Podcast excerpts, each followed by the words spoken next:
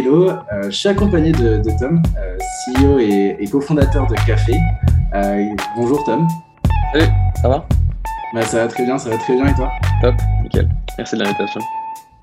Merci, merci à toi de, répondre présent. Euh, Tom, euh, bah, justement, tu, vas pouvoir te présenter. Euh, merci d'être là pour nous parler de ton expérience d'entrepreneur et puis plus précisément sur ce podcast sur la croissance, de parler ben, comment tu vas aborder la croissance avec Café. ce que je te propose pour commencer, c'est de te présenter et puis ensuite présenter un peu la genèse de Café avec toi et ton frère. Ça marche. Euh, bah écoute, euh, donc moi, donc euh, j'ai un parcours à la base plutôt ingénieur. J'ai fait une école de dev qui s'appelle Epitech et très rapidement, en fait, dès la sortie de mes études, j'ai fait tout de suite du product management, donc j'ai jamais dev vraiment. et pendant 4 à 5 ans, j'ai enchaîné les expériences plutôt dans, dans le monde B2C. j'ai fait du travel, j'ai fait des apps audio de podcast, j'ai monté une boîte avant Café, qui était un réseau social pour les moins de 25. Et euh, donc toujours dans cette idée de, de faire vraiment des produits euh, plutôt applications mobiles, euh, plutôt impact direct dans, dans, la vie, on va dire, de, de, tous les jours. En fait, des choses que je pouvais expliquer rapidement aux gens qui m'entouraient. C'était vraiment ça qui m'intéressait. Et je me retrouve à Monter Café il y a deux ans, euh, il y a, avec mon grand frère. Premier projet de B2B de ma vie, euh, à la sortie du confinement, en fait. Donc, euh, ce qui s'est passé, c'est que euh, mon frère et moi, on était euh, tous les deux managers dans une boîte qui s'appelle Cybelle, qui, était, qui, est, une startup dans, dans, le milieu de l'audio et du podcast. Et en fait, on était, lui, il était à la tête de la, de la tech, donc il était CTO, moi j'étais à la tête du produit. Et c'est la première fois où on a bossé ensemble et on s'est rendu compte qu'on était bah, tout simplement super complémentaires et qu'on kiffait bosser ensemble. Et donc c'est comme ça que ça s'est fait. Et bah, tout simplement, on a été on a été lockdown pendant trois mois. On n'avait aucune euh, idée quand on pouvait revenir au bureau de quel était le meilleur jour pour revenir au bureau et on s'est rendu compte que c'était une galère. Donc, euh, on s'est dit qu'il devait y avoir des, outils pour gérer ça. On s'est rendu compte en parlant avec pas mal d'entreprises que tout le monde utilisait des fichiers spreadsheet euh, Excel pour avoir la présence des gens au bureau et on s'est dit que c'était une galère, donc il fallait qu'on trouve un truc mieux que ça. Il y avait forcément une meilleure manière de faire. Donc c'est un peu comme ça que Café est né en l'été 2020. Ok, super clair. Euh, bah, pour reprendre un peu euh, le, parcours là, donc tu as commencé avec, euh, avec Askip, la, donc, là pour les 18-25 ans. Ça, c'est arrivé, on va dire, en, sortie d'école, c'est ça? Quand je suis sorti d'école, j'ai fait deux expériences avant de, de lancer Askip. J'ai été d'abord une fois dans, pareil, une startup qui faisait du e-commerce J'étais chef de projet technique, puis après j'ai été product manager euh, chez Weekendesk, qui est une société d'agence, c'est une agence euh, de, de, voyage en ligne. Mhm. Et en fait, euh, on a lancé Askip avec des, des, potes de promo de mon école. Donc on, on, avait, je crois, 25 ans à l'époque. Et, et c'était vraiment un side project. Et en, en, un mois, on s'est retrouvé dépassé, on va dire, par la croissance de, de l'application. Et donc, on a tous quitté notre job. on était tous en CDI on a tous quitté notre job pour se focus à 100% dessus. Ok, je vois. donc, en, gros, en un mois, l'application est devenue euh, super virale, euh, etc. Et donc, vous étiez quand même, même obligé de passer, je suppose, en, CDI pour réussir à, tenir la longueur. Euh, comment ça s'est passé? Ben, Déjà, la, croissance de Askip. Est-ce qu'aujourd'hui, tu, tu as des leçons que tu as prises de cette croissance-là, que tu appliques chez Café? Bah, C'était vraiment quelque chose qui était pas forcément prévu. Enfin, voilà, on a lancé un peu euh, l'application comme ça. Euh, on a eu pas mal d'engagement et euh, pas mal de, croissance organique dès le début parce que c'était, c'était on va dire, un, positionnement qui était déjà existant. Il y avait déjà des apps qui faisaient ça, mais il y avait l'app leader qui venait de, de, se faire shutdown en fait à cette époque-là. Donc on avait vraiment une question de timing qui était, qui était important. On s'est lancé au bon moment, je pense. Et, et je ne sais pas si j'ai des, des, gros learnings sur, sur la partie vraiment pure croissance. Je pense que le plus gros learning que, que j'ai, c'est euh, on s'est rendu compte avec Askip que ce qui marchait le mieux en termes de customer journey dans l'application, c'est quand il y avait le moins d'options possibles dans notre interface. Donc c'est vraiment less is more, quoi. C'est éviter d'empiler les fonctionnalités et de se dire que ça va mieux marcher parce qu'on a 40 fonctionnalités plutôt que 5. C'est souvent l'inverse. Et, euh, et c'est ce qu'on essaie d'appliquer aussi avec Café, c'est d'avoir une expérience la plus euh, lisse possible, avec le moins de, de possibilités, entre guillemets, euh, sans être pauvre fonctionnellement parlant, mais essayer de garder l'expérience simple. D'accord, je vois. Euh, bah, très clair, et je pense qu'il y a un point qu'on pourra aborder juste après qui était déjà présent avec Askip, mais qui est, de, je trouve, de nouveau présent avec Café, c'est tout le côté viralité. je pense que vous arrivez à mettre en place ce, ce bouche à oreille. ce que je propose, c'est qu'on enchaîne aussi peut-être pour parler de, de ce que tu as pu faire là-bas, et puis après, on revient sur, on sur le côté ben, viralité que vous avez réussi à mettre en place chez Café. Ouais, ben, après que après mon expérience chez, chez Askip, donc on a, on, a, on a fermé la boîte parce qu'on n'avait pas réussi à craquer vraiment la partie monétisation rétention. Et euh, donc je me suis retrouvé euh, à la tête du produit donc chez Sibel, qui est une application B2C de série audio. Euh, donc c'était assez classique, on va dire, comme poste. je suis arrivé au moment où on venait, il venait d'être mis en prod le produit, où c'était vraiment la V0 de, de tout. Il y, avait, il y avait une base, mais il y avait énormément à faire à construire. Et donc, euh, ça a été vraiment euh, bah, comment est-ce que, euh, OK, on a lancé le produit, mais maintenant, comment est-ce qu'on crée de la rétention? Comment est-ce qu'on on, s'assure que la, les utilisateurs ils soient vraiment sticky et qu'ils reviennent sur le produit?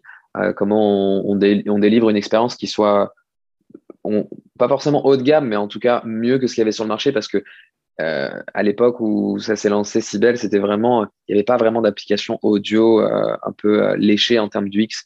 La plupart des designs n'étaient pas ouf. Euh, donc c'était comment est-ce qu'on arrive à apporter une meilleure expérience que, enfin même euh, Apple Podcast c'était un peu la référence, mais alors l'expérience était pas ouf vraiment. Donc, euh, donc voilà, ça a duré, je crois, un an et demi, quasiment deux ans. Et c'est là en fait où vraiment, donc, du coup, j'ai rencontré mon frère et où ça a été la genèse de, Café. Ok, je vois. Et un peu un titre d'information, vous étiez combien lorsque tu es arrivé chez, chez Cybelle quand tu es parti? Je crois qu'on je devais être le 6 ou 7e, peut-être 8. En tout cas, on était moins de 10. Et, euh, et j'étais le premier au pôle produit. D'accord. Euh, il y avait personne au product parce que les founders n'étaient pas euh, product et ils avaient fait appel autant pour la partie tech que la partie produit à un prestat externe au début, donc qui n'était pas internalisé. Donc, ça a été, il y a eu pas mal de taf là-dessus. Euh, c'était cool du coup parce que j'ai pu construire l'équipe et euh, quand je suis parti, l'équipe tech produit, il y avait, je sais pas, on devait être 6 ou 7. D'accord. Et, donc là, as, on va dire que tu as un peu découvert à ce moment-là, je suppose, l'idée de construire cette équipe, euh, recruter tes membres, etc. Tu as un peu découvert, je suppose, dans, cette expérience-là. Et, ouais, c'est vraiment la première fois où j'ai recruté et managé. Et, donc aujourd'hui, on va dire les apprentissages que tu as eu, on va dire peut-être en tant que en, gérant une équipe ou en manageant C'est quelque chose que, tu utilises aussi ben, justement pour faire croître euh, Café ou tu as une vision un peu différente en tant que CEO non, c'est exactement la même, mais parce que je pense aussi, euh, c'est parce qu'aujourd'hui on a encore une petite équipe dans Café que je peux me permettre. Tu vois, on n'a rien industrialisé, on n'est pas. Aujourd'hui, on est six. Euh, c'est encore tout petit, c'est très familial et j'ai le temps de pouvoir m'occuper de, chaque personne qu'on recrute que ce soit pendant la période de recrutement ou pendant même euh, la partie plus euh, management. Euh, je peux faire des one-one avec tout le monde, je sais exactement qui fait quoi. Enfin, c'est encore à taille humaine, tu vois. Je pense que c'est pour ça que je peux me permettre d'avoir la même chose. demain, le rôle de CEO dans une boîte où on sera plus de, je sais pas, 25, 30, 40, ça, va ce sera forcément différent. Ok. Et tu envisages que, on va dire que ce changement, il apparaisse sur un, un, plus long terme quand même, dans les deux, trois prochaines années plutôt, ou même plus tôt que prévu? Non, nous, on n'est pas pressé de grossir. Euh, on a un peu, euh, c'est un peu un pacte qu'on a passé avec, euh, avec mon grand frère quand on a lancé Café. déjà, on voulait absolument avoir un, business qui puisse scaler sans scaler la partie RH. Donc, pour nous, c'était très important d'avoir un produit qui n'ait pas besoin de, je sais pas, on peut prendre l'exemple euh, de, beaucoup de boîtes, mais il y a des boîtes où c'est nécessaire vraiment d'avoir une équipe qui scale euh, parce que tu as besoin absolument d'avoir euh, une équipe de, de, sales avec genre, je sais pas, 100 personnes, avec des drivers si c'est un truc de delivery, enfin quoi, ce que tu veux. Mais nous, on voulait vraiment un produit qui, pour nous, la partie product-led grosse, c'était vraiment super important. Qu'on puisse en fait faire ce qu'on sait faire. ni lui ni moi, on est des experts en sales, ni lui ni moi, on avait forcément envie de gérer, euh, je sais pas, une équipe de 100 ou 200 personnes. Donc c'était vraiment ça dès le début. Et nous, on valorise vraiment plus euh, la, la valeur que chacun peut apporter en tant qu'individu que le fait de dire, OK, il nous faut 5 personnes dans tel pôle, 5 personnes dans tel pôle. Donc, ça a aussi des impacts hein, sur, par exemple, notre stratégie de recrutement. On va privilégier du coup des profils plus seniors. Aujourd'hui, on n'a personne qui est vraiment junior dans l'équipe et c'est aussi un choix. C'est, on est en mode early stage. On n'a pas le temps de laisser des personnes vraiment passer six ou neuf mois à apprendre certaines compétences, on a besoin d'être euh, ready tout de suite. Super clair. Et je pense que là, on rentre dans un point euh, qui, est super intéressant, c'est comment on fait pour, euh, pour scaler le produit, la boîte, sans pour autant avoir besoin de scaler, d'avoir un, levier humain dedans. tu as abordé rapidement le sujet produit. Est-ce qu'on peut peut-être un peu plus aller dans ce que tu entends par produit clé de grosse Et puisque vous, vous avez mis en place dans le produit, quels sont, selon toi, les points importants à mettre en place dans le produit pour pouvoir euh, scaler de cette façon? Euh, C'est drôle parce que pour, euh, pour s'assurer que, notre business il soit scalable sans, sans scaler les RH, sans, recruter des talents, il y a plein de trucs qu'on a dû faire qui n'étaient pas scalables du tout. genre typiquement, nos tout premiers utilisateurs, on allait les chercher à la main forcément. moi, j'ai passé l'été 2020 à interviewer je crois qu'au total, j'ai fait plus d'une centaine d'interviews avec plein de gens de plein de boîtes. Ça peut être euh, des, employés, des managers, des fondateurs, des euh, head of euh, de pôles différents, genre Ops, RH ou autres. Et pour essayer de comprendre, donc c'est de la user research, c'est clairement pas le truc qui est scalable, tu vois. Enfin, tu as besoin de le faire en dur, à la main, de prendre des rendez-vous, de passer 30 minutes avec des personnes, de comprendre leurs problématiques, de faire un questionnaire. Enfin, c'est pas quelque chose qui est répétable, quoi. Donc, ça, ça a été nécessaire pour se lancer. Pour il y a, très peu de produits B2B qui, qui marchent en mode bouche à oreille du jour au lendemain. Nous, on a dû euh, créer ces premières discussions avec des personnes, aller chercher nos premiers bêta users dans ces personnes-là avec qui on avait discuté. Forcément, c'est plus simple. Ces personnes-là, euh, on a discuté de leurs problématiques, donc on sait ce dont elles ont besoin et donc on peut leur proposer une solution, même si c'est que la bêta, même si c'est pas 100% de, leur problème qui va être adressé. En tout cas, on essaye de résoudre la problématique qu'ils nous ont décrite. Donc, euh, c'est plus simple, quelqu'un qu'on a interviewé, de, chauffer la personne et dire, bah voilà, nous, on fait tel, tel produit, est-ce que tu veux tester? Donc euh, voilà, nos cinq premières boîtes, elles sont venues du, de, la user research. Et entre, enfin, on a fait x10, on est passé de 5 boîtes à 50 en mode bouche à oreille. Mais ça, c'est uniquement, ça s'est fait over time, hein, ça s'est pas fait du jour au lendemain. Euh, je crois qu'on a, on a multiplié par trois en un mois après notre lancement et après, ça a mis encore deux ou trois mois pour qu'on arrive jusqu'à 50. Euh, mais ça, c'est un mélange de euh, réussir à, à, mettre en avant et à, à souligner la valeur qu'on apporte. C'est-à-dire que la valeur perçue, elle est extrêmement importante quand on vient de se lancer et qu'on a un MVP. Euh, et en fait, euh, bah, c'est pas c'est pas nous en tant que fondateur on va dire ouais ce serait bien que tu en parles à tes potes euh, c'est vraiment parce que la personne tu as réussi à toucher euh, un problème qu'elle avait et à, y répondre que cette personne là en fait va d'elle-même en parler quoi et je pense que nous nos meilleurs ambassadeurs ça a vraiment été toutes les populations HR founder office manager qui avaient une problématique réelle pendant cette, cette période là de de gérer la présence au bureau, de gérer les jauges, de savoir qui est-ce qui était là, etc et qui était vraiment frustré. Et il, nous en a suffi euh, d'en, ravir quelques-uns pour que derrière, ils en parlent à leur réseau proche. Donc, euh, donc ça, je pense que ça a été le premier, euh, le premier point. C'est vraiment bah, de faire un produit dont les gens ont besoin. Enfin, en tout cas, d'écouter les gens pour s'assurer que le produit qu'on est en train de construire, il ait du sens pour eux. Et pas juste de builder de son côté pendant trois mois et dire regarde, j'ai 15 features, elles sont géniales. Non, c'est pas ça. C'est vraiment de parler avec eux tous les jours, toutes les semaines, euh, et, euh, et d'itérer sur OK, mais regarde, on a sorti ça, est-ce que ça a du sens? Pourquoi? Euh, Qu'est-ce que toi t'imaginerais de venir derrière ça bah, pondérer? Parce que c'est pas, enfin, c'est pas un client ou c'est pas un, utilisateur qui va définir ta roadmap et, et qui va venir bah, définir ce que tu dois construire derrière. Alors en fait, c'est, c'est, on va dire une étude de, plusieurs euh, cas d'usage différents pour se rendre compte qu'il y a un cas qui est répétitif, qui répète à chaque fois en mode oui, bah, j'ai tel use case dans telle boîte qui revient tout le temps et dans telle autre boîte aussi. OK, il faut qu'on fasse quelque chose. Et donc, euh, je pense vraiment que, cette partie product-led grosse, elle est aussi intimement liée avec la partie euh, itérative de la, du développement de notre produit qui a été user-centric ou people first, on, l'appelle comme on veut, de s'assurer que réellement, euh, on n'est pas juste en train de shipper des features parce qu'elles sortent de notre tête ou de notre gut feeling, tu vois. C'est vraiment, OK, de quoi les gens ont besoin et comment est-ce que je peux apporter de la valeur aux gens.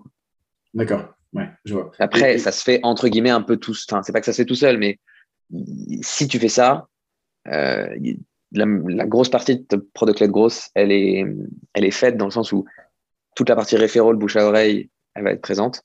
Et ce qui va manquer derrière, après, c'est juste d'avoir un flow d'onboarding plutôt smooth avec euh, une partie freemium dans ton produit que les gens ils vont pouvoir tester avant de, de s'engager ou quoi que ce soit.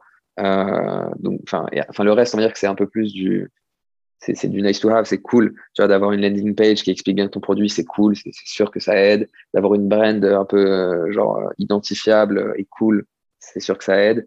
Mais la base de la base de la base, c'est OK, est-ce que réellement, euh, Café, dans nos premiers jours, on apportait une valeur euh, ajoutée aux, entreprises qui décidaient de, nous tester D'accord, je vois. Et, et ben, pour, rappel aussi pour euh, les, personnes qui nous écoutent, comme on est en train de plonger dans le produit, le, but de Café, et puis en plus, surtout depuis la, dernière update que, j'ai vu passer sur Product Hunt, c'est vraiment de, de garder euh, pour les équipes euh, hybrides, euh, essayer de, conserver les liens sociaux, de, réussir à scaler la culture pour les équipes qui sont en train d'évoluer vers, vers l'hybride demain. c'est un sujet qui aujourd'hui a l'air de plus en plus cohérent, mais qui reste encore un peu nouveau, je pense, pour plein d'entreprises. Est-ce que ce côté un peu évangélisation du marché, c'est pas justement un frein au fait de, de fonctionner en bouche à oreille? Justement, est-ce qu'il n'y aurait pas besoin de quelqu'un qui permette d'évangéliser vos prospects, enfin les personnes avec qui vous échangez directement? Je dirais pas que c'est un frein. Euh, nous, on a, on a cette, euh, cette image, euh, cette métaphore qu'on utilise du train, où en fait, café, c'est un wagon. Il y a plusieurs gares et il y a des gens qui sont à quai et qui sont prêts à partir avec nous vers une nouvelle destination qui est le vrai travail hybride en mode flexible. Et ben, juste, on les fait monter à bord et on y va. Et si tout le monde n'est pas à quai, c'est pas grave, tu vois. nous, on n'est pas des excellents évangélistes, tu vois nous, on, est des, on est clairement des builders, tu vois, on est des fans de produits, on veut créer une expérience genre vraiment qui est, euh, qui est incroyable. Et on n'est pas trop le héros qui vient euh, crier sur la place du village, euh, oui, le futur du travail, c'est ci, c'est ça, c'est machin. On n'est pas des excellents communicants, je pense. Et c'est pour ça qu'on s'est focalisé sur le produit, sur le fait bah, d'apporter de la valeur, tu vois, plus que juste d'aller évangéliser. Alors oui, il en faut, je dirais pas que c'est un frein, je dirais juste que si tu sais le faire, c'est génial. Si tu sais pas le faire, c'est pas grave, dans le sens où il y a toujours un autre moyen de faire parler de soi, tu vois. Ok. Euh, je vois, et puis, euh, en plus, je pense que de plus en plus, j'ai l'impression que vous, arrivez quand même à, communiquer avec. Vous avez eu un recrutement euh, pour la création d'une communauté. Je vois que vous communiquez de plus en plus sur, sur LinkedIn, et puis même, finalement, Product Hunt, c'est quand même un bon moyen de communication euh, pour, pour, faire connaître le produit. Donc, euh, petit à petit, je vois un peu le, euh, le fil. justement, pour parler un peu de la communauté, vous construisez beaucoup, je suppose, avec vos clients, donc vous devez avoir un côté communauté ou plus product, où vous itérez avec eux sur votre produit. quelle puissance tu vois justement dans la communauté? Comment vous construisez ça? Et puis, quelle place vous donnez chez Café? Pour nous, c'est très important parce qu'on fait un produit pour, pour des gens, dans le sens où on fait un produit pour des end users. Euh, c'est-à-dire que nous, ce qui nous intéresse, c'est que les employés, ils kiffent Café et pas juste que les admins, ils se disent, ouais, c'est cool que je puisse avoir un outil pour manager le travail hybride. Tu vois. Donc, c'est sûr que nous, on veut parler avec un maximum de personnes possibles et recueillir un maximum de feedback. Du coup, ce qu'on a fait, c'est que, euh, en fait, à chaque fois qu'on avait euh, de nouvelles personnes qui voulaient tester le produit, on, avait créé, on a créé des, des channels partagés sur Slack qui nous permettaient d'être en fait dans leur outil quotidien et de pouvoir les pinguer tous les jours quand on en avait besoin et que eux puissent nous faire des feedbacks tous les jours quand ils en avaient besoin. Donc ça, ça a été super important parce que ça permet de, fluidifier les, échanges. Tu vois, personne n'a envie d'envoyer des mails, personne n'a vraiment envie de passer par un, live chat dans le produit. On en a un, tu vois, un live chat dans le produit, mais c'est plus pour reporter du bug. Euh, le, fait d'avoir un channel partagé, c'est ça permet presque de, brainstormer ensemble, de dire ah bah tiens t'as vu tel truc dans le produit, je le remonte à café et puis nous on dit ouais mais nous aussi on a vu telle autre chose, est-ce que ça ça pourrait répondre à ta problématique, qu'est-ce que tu penses de ça? Dès qu'on avait des updates produits on les balançait pour avoir du feedback. C'est comment est-ce que tu crées vraiment une feedback loop qui est, euh, positive dans le sens où euh, c'est pas à sens unique, tu vois. C'est pas dès que eux ils ont une idée ou dès que eux ils ont un problème, c'est aussi toi, tu vas venir nourrir la discussion et dire bah voilà, on vient de sortir ça, voilà, on pense et c'est même c'est même plus, c'est même pas on vient de sortir ça, c'est on pense à telle fonctionnalité, qu'est-ce que tu en penses euh, Est-ce que ça aurait de la valeur pour vous Comment est-ce que vous, vous gérez par exemple les événements en interne c'est en fait toute la partie user research elle est jamais terminée tu vois et nous ça nous a permis de créer une communauté pour pour créer, enfin pour euh, créer cette euh, ongoing user research. Ok, très, très clair. Et puis, euh, et, ça va nous permettre aussi de continuer, je pense, vers un, autre point. C'est tout ce côté, ben, le fait d'être porté par le produit, de ne pas avoir besoin de, on va dire, de, de sales ou quoi que ce soit, et d'avoir un nombre, enfin, et d'avoir pensé le produit de cette façon-là. Ça vous permet aussi de, de le développer à l'échelle internationale. Ça peut mm. être un sujet, je pense, intéressant qu'on aborde ensemble. Aujourd'hui, vos clients, ils sont ils sont principalement euh, français-américains. Ils sont répartis euh, comment? Euh, On a encore aujourd'hui, on est plus de la moitié, ça en Europe. ce qui est marrant, c'est que donc Café, depuis le premier jour, on n'a jamais eu quoi que ce soit en français. Landing page en anglais, produit en anglais. On nous a demandé de nombreuses fois la traduction, on ne l'a jamais faite parce que on essaie d'être le plus visuel et accessible possible, même en étant en anglais. Euh, et instinctif, tu vois. Mhm. A priori, euh, si on arrive à se faire comprendre en anglais, euh, même avec des, des personnes qui, qui, qui, ne comprennent pas ou qui ne parlent pas, c'est bon signe. et en fait, il y a eu un peu un, souci de. Enfin, un souci. Un peu, l'histoire fait que la timeline, bah, on a eu plus de traction en Europe parce qu'en Europe, on retournait au bureau là où dans d'autres pays, on n'y retournait pas. Donc, ça s'est fait un peu tout seul. Euh, mais c'est assez drôle parce que on s'est jamais mis aucune barrière. Tu vois, nous, on a une application mobile euh, qu'on a toujours mis à disposition dans le monde entier que tu peux télécharger depuis tous les stores. Euh, on a toujours eu des discussions avec d'autres pays, enfin peut-être pas dans les trois à quatre premiers mois, mais déjà au bout de six mois, on parlait déjà avec des gens en Asie, avec des gens aux US, avec des gens dans les pays LATAM. Enfin, c'était, ça a toujours été pour nous un focus parce qu'on sait que c'est une problématique worldwide. C'est pas une problématique de français, c'est pas une problématique d'européens, c'est une problématique dans le monde entier. Euh, et qu'il n'y a pas mieux en fait pour nous que d'être international depuis le premier jour, dans le sens où euh, on sait aussi qu'il va y avoir des, des, différences culturelles entre les pays qui vont faire que café va mieux marcher dans certains pays que d'autres, et on sait pas dire dans quel pays ça va mieux, mieux le marcher, tu vois. Donc euh, on a décidé tout simplement dès le début de le mettre à disposition de tout le monde et de voir comment les différents marchés réagissent. Et pour nous, c'est une mine d'or en termes de feedback et d'insight. Et, et aujourd'hui, quels sont les marchés qui, qui réagissent le mieux selon toi?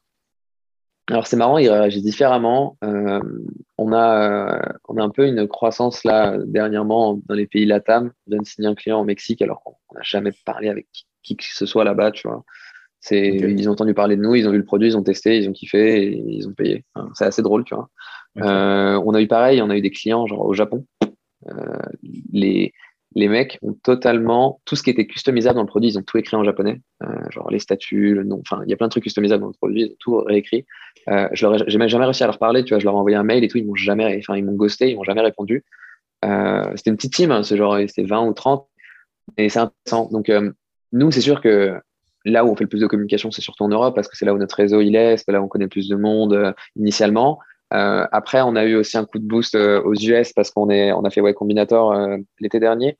Donc, ça nous a permis d'avoir plus de visibilité. Mais les US a mis beaucoup plus de temps à, à germer parce que, bah, en fait, ils sont au retour au bureau que depuis 2022. donc, ça fait deux. Et en fait, eux, ils ont vraiment passé quasiment deux ans en mode lockdown, work from home obligatoire. Ce qui, du coup, bah, avait pas de sens d'utiliser un produit comme le nôtre quand tu es forcé d'être en télétravail. Tu vois. Ouais. Et, donc là, maintenant euh, que ça a ouvert, ils sont beaucoup plus. Enfin, tu commences à voir l'attraction chez eux beaucoup plus importante. Mon planning, mon planning euh, calendar, il est, il est full de, de boîtes aux US là. D'accord. bah, je vois. Finalement, c'est ouais, une période. Euh, on va dire, il y a quand même un vrai sujet momentum. Au final, c'est un truc que tu avais déjà chez, chez Askip, le momentum du, du concurrent qui, mm. qui, est stoppé. Et là, il y a un côté vrai momentum sur le moment où les personnes commencent à découvrir le, le flex office ou le, enfin, l'hybride, quoi. Ouais. Euh, super clair. Et en plus, euh, ben, tu m'as fait une super euh, transition vers, vers un autre sujet qui est le sujet Way Combinator. donc, as intégré, enfin, vous avez intégré Way Combinator, c'était en 2021, je crois, été 2021. Ouais. Est-ce que tu, tu, peux nous dire un peu ben, quel impact le fait d'intégrer Y Combinator ça a pu avoir sur, sur votre vision de l'entreprise et pourquoi d'ailleurs vouloir intégrer Y Combinator? Parce que c'est toujours une bonne idée de faire YC.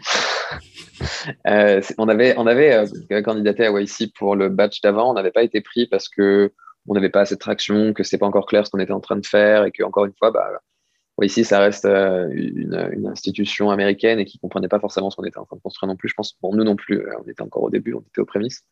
Euh, pourquoi YC Parce que YC, c'est un, énorme focus pendant trois mois sur le produit, vraiment s'assurer mmh. que qu'on va chercher le product market fit. Pour nous, c'était encore un moyen en plus d'asseoir le fait que bah, on veut être un produit international et pas un produit franco-français, tu vois.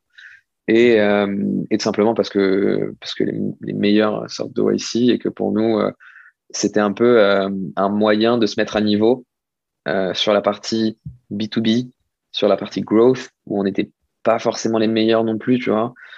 Et, et même, même sales, tu vois. D'une certaine manière, il y a quand même un moment où même si on n'a pas une armée de sales, on doit vendre, on doit savoir quelles sont nos forces, quelle est notre valeur, et, euh, quels sont euh, les triggers qui vont faire que des gens vont passer payants sur, euh, Café Parce que c'est bien drôle d'avoir plein d'users. Tu vois, nous, quand on est rentré chez YC, on calculait notre succès avec le nombre d'utilisateurs actifs par semaine. Ils nous ont dit que c'était pas comme ça que ça allait se passer parce que maintenant on venait de lancer le payant. Ils nous ont dit bah non, vous avez le payant qui vient d'être lancé. Maintenant, on va calculer votre succès avec votre MRR month over month, donc le revenu que vous générez chaque mois euh, et c'était même pas month over month, c'était le revenu que vous générez chaque semaine en fonction de la semaine dernière. D'accord. Et euh, ça, ça te met dans un mindset euh, qui a plus rien à voir, tu vois. Donc, donc ouais, ouais, ici pour nous, ça a été, c'était une très très bonne école dans le sens où il y a trop de sujets qu'on connaissait pas. tu vois, moi je suis un second time founder. Mon frère, il avait déjà fait de l'entrepreneuriat, mais jamais aussi early. Il avait toujours rejoint un peu des, des entreprises en mode late founder. Donc, ça, enfin, c'était juste, c'était juste la bonne école, surtout tout le reste, même la partie stratégie, recrutement, enfin, c'était vraiment incroyable. Et, donc, depuis, euh, depuis YC, tu as, un peu, je suppose, changé la façon dont tu pilotais un peu la croissance de, euh, de café, même les KPI que tu suis, ou tu es de retour euh, au nombre de, des users weekly? Non, j'ai changé, enfin, j'ai adapté. Le week over week, c'est incroyable, mais je pense, avec le recul, que c'est très difficilement tenable de le faire à vie c'est très bien de le faire pendant la période de YC parce que c'est trois mois et que c'est focus, etc. Après, c'est plus difficile de l'appliquer euh, sur le long terme. Euh, non, c'est sûr qu'on a regardé toutes nos KPI de manière différente. Euh, non, ça change, ça change un mindset, c'est sûr. très là-dessus. J'ai peut-être encore deux, trois autres sujets. un peu, alors je ne sais plus si c'est avant ou après YC, mais tu as aussi eu une levée de fonds avec je suppose que c'était un peu avant, euh, une levée de fonds avec euh, des business angels euh, et même des, fonds d'ici. L'idée, c'était ben, justement d'accélérer ou en tout cas d'avoir la bonne vélocité. Est-ce que tu peux nous, en parler un peu plus? Ouais, on a fait deux, enfin officiellement une, officieusement deux levées. On a fait une toute première levée en fait trois mois après notre lancement, qui n'était pas prévu. À la base, on était self-funded, on n'avait pas besoin d'argent. Et en fait, on était reconfiné en Europe en fin novembre 2020, quand on s'est lancé. Du coup, notre produit ne pouvait plus être utilisé en Europe. Donc, euh, bah, ce qui s'est passé, c'est qu'on a commencé à, discuter avec des gens en dehors de l'Europe pour aller chercher des utilisateurs. Parce que le bouche à encore une fois, il ne se fait pas tout seul. Et euh, à force de discuter avec des gens un peu aux quatre coins du monde, on s'est rendu compte qu'il y avait un vrai engouement autour de notre produit. On avait des gens qui voulaient investir dans notre produit, etc. Et on s'est retrouvé à lever euh, avec avec euh, un lead invest américain qui s'appelle Script Capital, qui pour la petite histoire, c'est assez drôle, c'est les investisseurs historiques de chez Zenly. Et on leur a pitché Café comme étant le Zenly for Enterprise, donc tout de suite ça a cliqué. Quoi.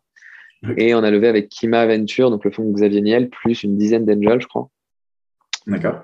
Ça, c'était fin 2020. Et juste à la sortie de toi ici, on a fait une levée anecdotique, beaucoup plus petite, avec 40 business angels qui était vraiment là pour asseoir euh, notre, euh, notre savoir sur euh, les métiers auxquels on vend, on vendait, on vend toujours, à savoir les métiers workplace experience, real estate, HR, people. Et en fait, on s'est rendu compte qu'il y avait plein de choses qu'on ne comprenait pas vraiment parce qu'on n'avait on n'avait pas vraiment justement ces espèces d'advisors qui, qui étaient dans le métier.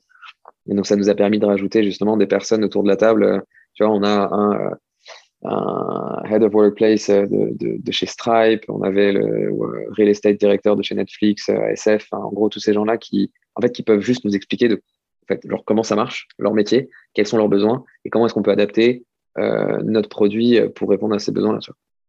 D'accord. Donc, je, je vois pour, pour la deuxième levée de fonds, il y avait vraiment ce côté où tu cherchais des, des, advisors pour comprendre euh, le métier, etc. Et, et, la première levée de fonds, on va dire en quoi euh, elle vous a aidé euh, ben justement, pourquoi avoir levé des fonds à ce moment-là, même si c'était fait un peu, je suppose. Sur ah, en fait, on était, on était bloqué, on ne pouvait pas construire notre produit correctement parce qu'on n'avait plus de gens qui pouvaient utiliser notre plateforme parce qu'il bah, y avait un confinement. Mhm. donc, on s'est dit soit on fait des fonctionnalités qui servent le modèle full virtuel, full distanciel, et en fait, c'est pas notre vision, c'est pas ce qu'on aime faire et c'est pas euh, la chose dans laquelle on croit. Soit on profite de cette phase un peu de mou, euh, de, de break pour lever des fonds. Et donc, on a juste décidé de lever des fonds. On a closé la levée en trois semaines. On s'est remis à bosser tout de suite. Euh, derrière, ça nous a permis de recruter et de scaler un peu plus. On a fait que deux recrutements. On a recruté un data scientist et une product design. Donc, ça nous a juste permis de d'augmenter notre vélocité euh, et de de justement préparer au final euh, le, lancement Product qui a eu lieu, euh, je sais pas, cinq mois plus tard. Je pense que si on n'avait pas levé, on n'aurait pas forcément été prêt à ce moment-là pour, pour faire notre lancement. Donc c'était juste un moyen d'accélérer. D'accord, très clair. super clair là-dessus. on peut aussi aborder, je pense, la, suite. donc, j'ai brièvement parlé ben, de, de, la mise à jour récente, de, du dernier lancement sur Product Hunt. Mm. Est-ce que cela signifie que vous avez trouvé le, produit market fit? Qu'est-ce que ça représente un peu pour Café là, sur demain? Euh, bah, Ça représente euh, un, choix qui était encore jusqu'ici trop flou. Euh, depuis le début, quand on a lancé Café, on savait qu'on n'était pas un outil de gestion de l'espace, mais on a été un peu tiré par le marché parce que le marché avait besoin de ça le marché avait besoin d'un outil d'office management, de space management, de, de, space booking, euh, bref. Et nous, on l'a fait un peu par, euh, par traction. Il y avait du besoin, mais on le savait depuis le début que nous, euh, ce qu'on voulait créer, c'était une, une, plateforme qui, était, qui allait faciliter les relations sociales, qui allait aider à la cohésion cross-team, qui était là pour recréer du lien et des occasions de se rencontrer, le fait d'être intentionnel, etc.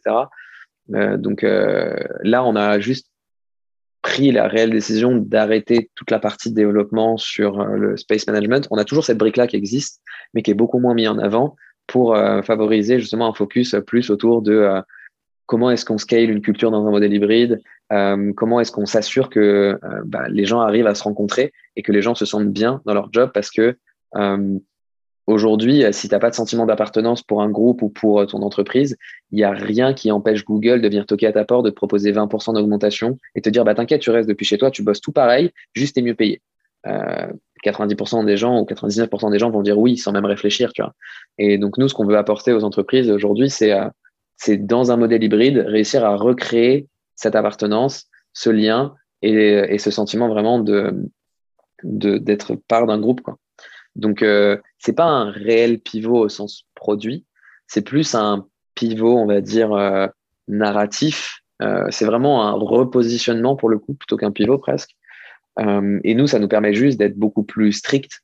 Et de, depuis le début, on, on, jonglait un peu entre les deux. On savait, enfin, on savait sans vraiment savoir lequel devait prendre le pas sur l'autre. Et là, on a, on a pris une décision.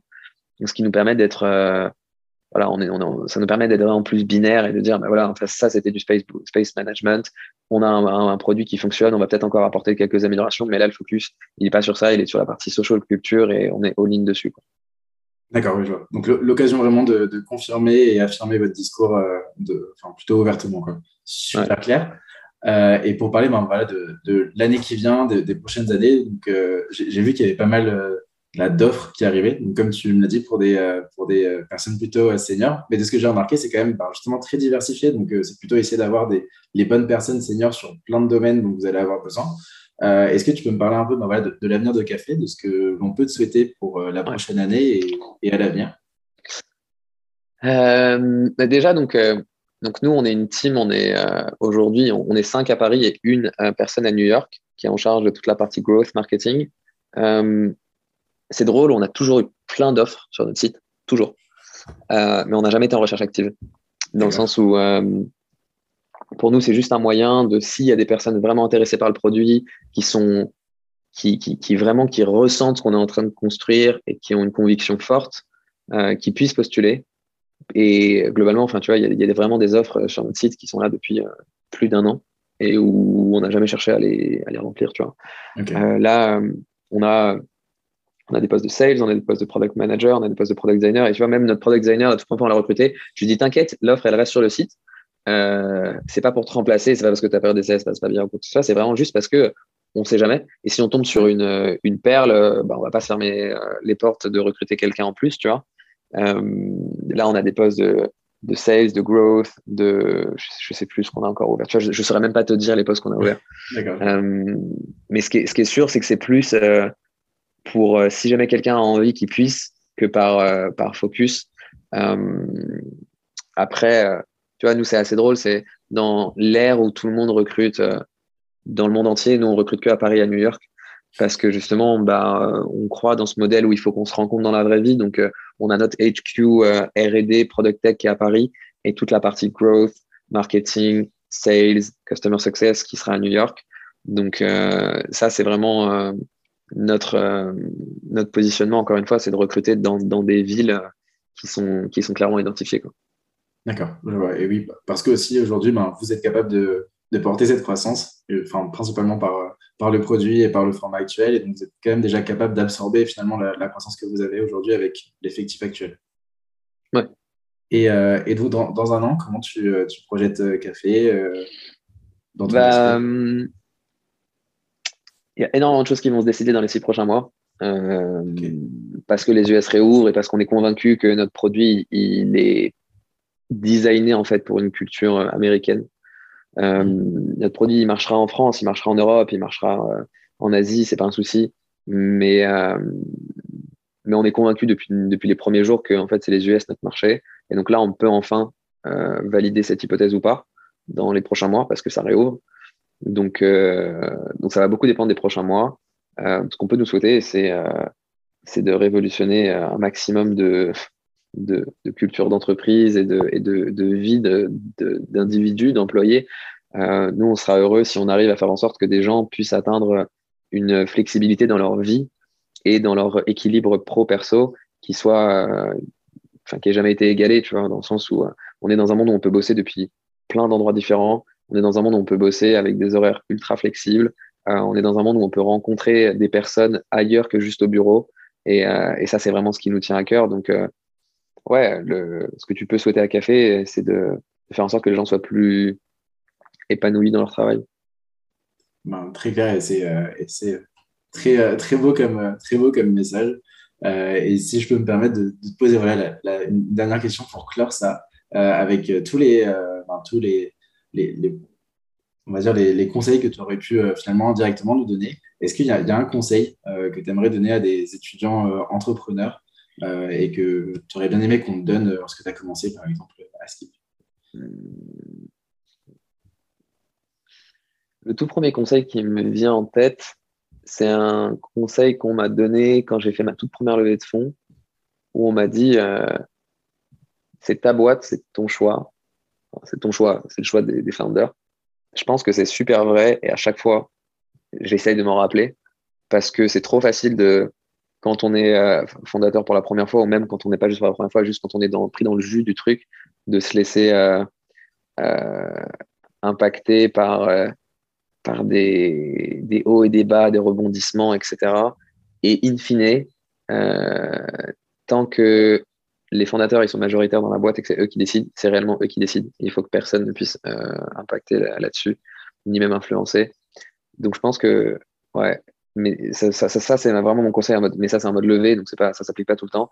Mon deuxième conseil, c'est vraiment de, de choisir un, un cofondateur ou un groupe de cofondateurs ou de cofondatrices qui soit, euh, qui soit compatible.